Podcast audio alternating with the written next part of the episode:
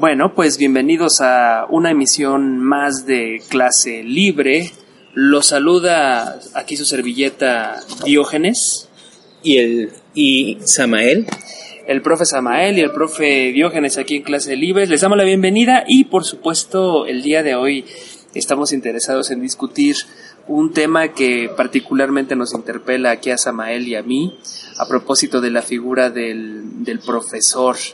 Eh, le estaba comentando aquí al profe Samael que recientemente leí un textito por allí de un tal Jacques Rancière, este, que se llama el, maestro ignorante y que de pronto ahí este, aporta algunas cosas que me parecían interesantes. Habla él de una cosa llamada el explicador embrutecedor. Eh, eh, básicamente intenta pensar cuál es el lugar del profesor en, el, en, en esta cuestión de la, de la educación y bueno, pues este es un texto que creo que es interesante y que hay que leerlo porque genera algunas preguntas y genera ciertos debates. Una de las de los elementos que él intenta de alguna manera postular no solo en este texto del maestro ignorante, sino en general en su obra, le comentaba yo al, profesor Samael, tiene otro texto que se llama El espectador emancipado, ese es sobre arte. Y eh, digamos, él más o menos lo que está intentando construir es la posibilidad de, de pensar en una, en una cierta, digamos, en una cierta igualdad de las inteligencias, dice él. ¿Esto qué quiere decir? Básicamente lo que está intentando postular es no presuponer que hay, que hay más inteligentes que otros.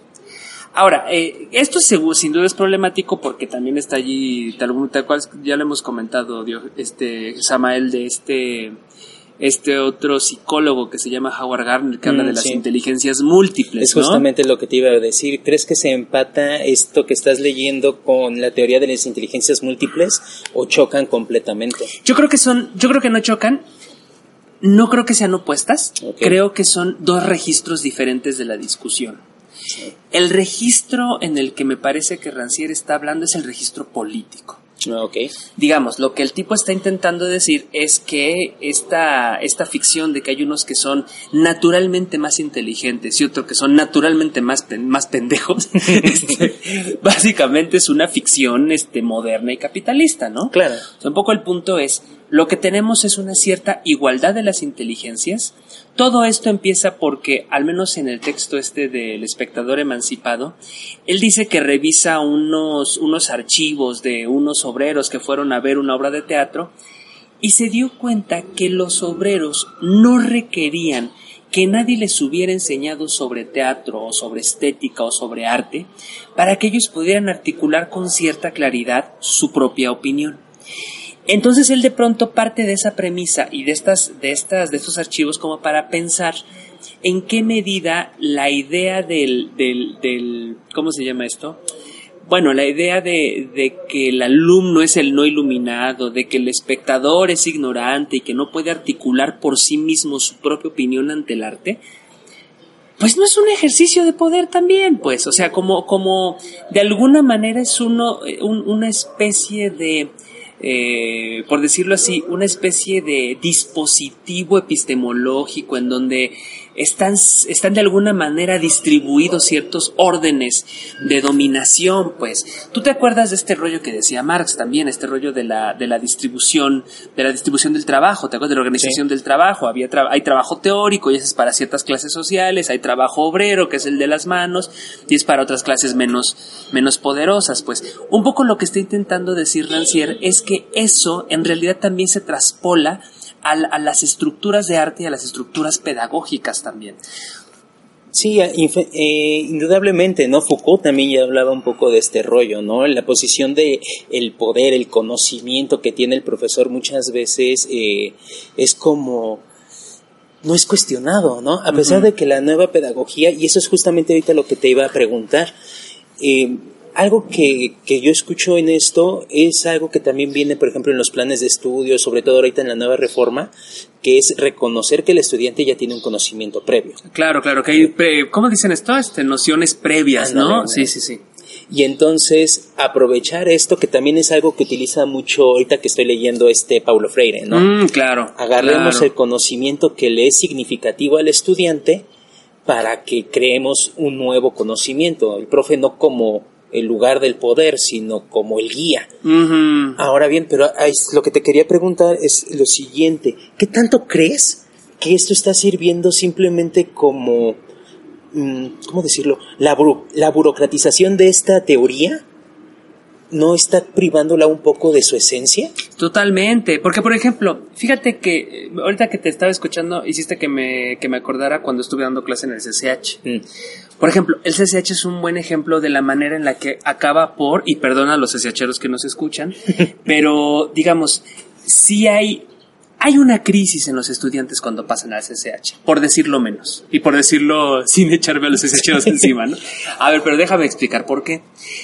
Tú, imagínate todos los estudiantes que vienen de un sistema autoritario como es el de la SEP, primaria y secundaria Que es horriblemente autoritario. que es horriblemente vertical. Eh, hay que hacer uno, Sí. un programa sobre, sobre sistema CEP, eh, así que mis queridos, este, mis querida audiencia, ¿no? Es, un- es un, programa eh, a futuro.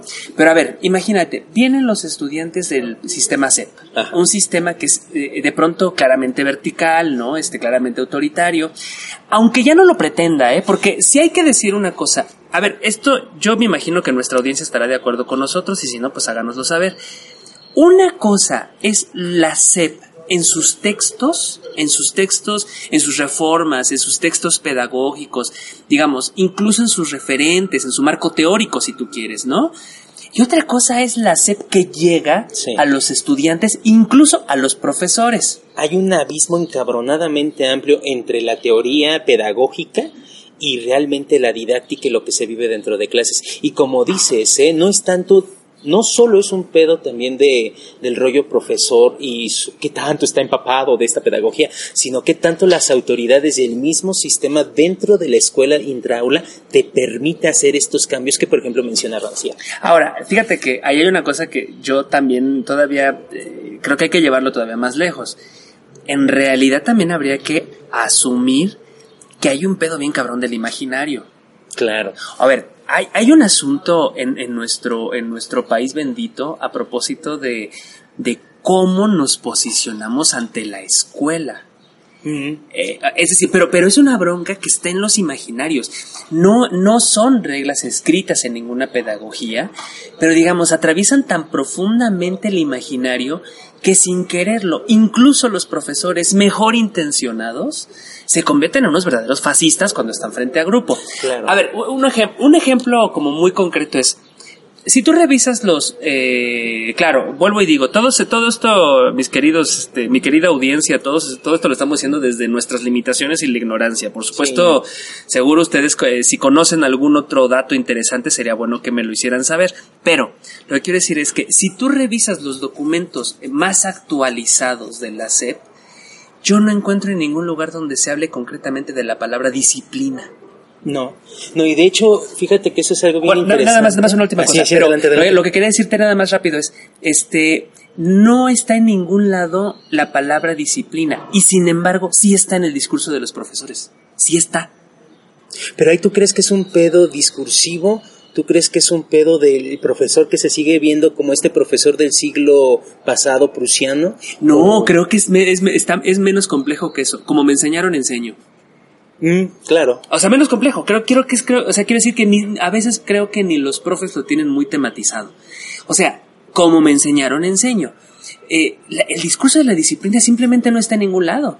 Y sin embargo es muy común que en el discurso de los profesores, ay, es que el alumno es indisciplinado, es que la disciplina es importantísima, es que, ay, bueno, tú los has escuchado, acuérdate de las juntas Sí, sí, con los profesores, es muy divertido, ¿no? Sí. O sea, sacan al tiranito que llevan dentro con una facilidad. Va- Vamos, no te quería interrumpir. Lo que quería No, decir es que, sin embargo, a pesar de que no lo encuentre uno propiamente en los textos, eh, en los textos oficiales, si tú quieres, eh, sí está en el discurso y sí está en el imaginario el asunto de la, de la escuela en términos disciplinarios. Pero a ver, también sería cosa de ver porque yo soy una persona bastante escéptica con las intenciones explícitas e implícitas de toda institución. Ah, bueno, claro, claro. ¿Realmente la SEP crees que sí tiene esta buena intención de transformar la pedagogía a algo más libertario? Yo creo que toda institución tiene sus fisuras. ¿Y crees que estamos viendo una en esta, por ejemplo, Creo que estamos viendo una. Cuando, cuando, ¿tú recuerdas cuando hicieron este cambio de, cuando fue estas reformas de, de, la IEMS, ¿te acuerdas de las mm. reformas del nivel medio superior? Sí. Tú recordarás que entre la bibliografía del programa estaba Foucault. Sí. y uno diría, ¿y, eso ¿y el señor qué hace aquí, no?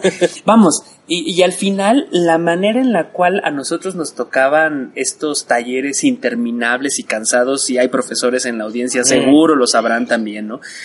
Estos, estos, estos talleres que de pronto son en los intersemestrales, que pueden ser muy cansados y muy fatigosos, no porque sean malas las ideas, sino porque las dinámicas acaban por ser acaban por intentar reproducir las mismas, los mismos regímenes anteriores, pero con nuevas palabras. Ustedes tienen que ser creativos y estimular a sus estudiantes. Ahora apunten este dictado. ah, no, chingón. Ustedes tienen que, y ahora, este, eso que sabían ustedes antes, no, eso ya no, eso ya no es. Ahora es lo nuevo, y ahora son las competencias, y ahora, Tú, tú, recordarás incluso que muchos de, muchos de los profesores que en ese momento daban los famosos talleres por competencias no se ponían de acuerdo de qué chingados eran las competencias. Cabrón, güey. O sea, en cada curso había una definición diferente de competencia. Y literalmente eso fue verdad. Tan es así que incluso se entró en un debate importante a propósito de que cada institución estaba traduciendo las competencias como mejor podían.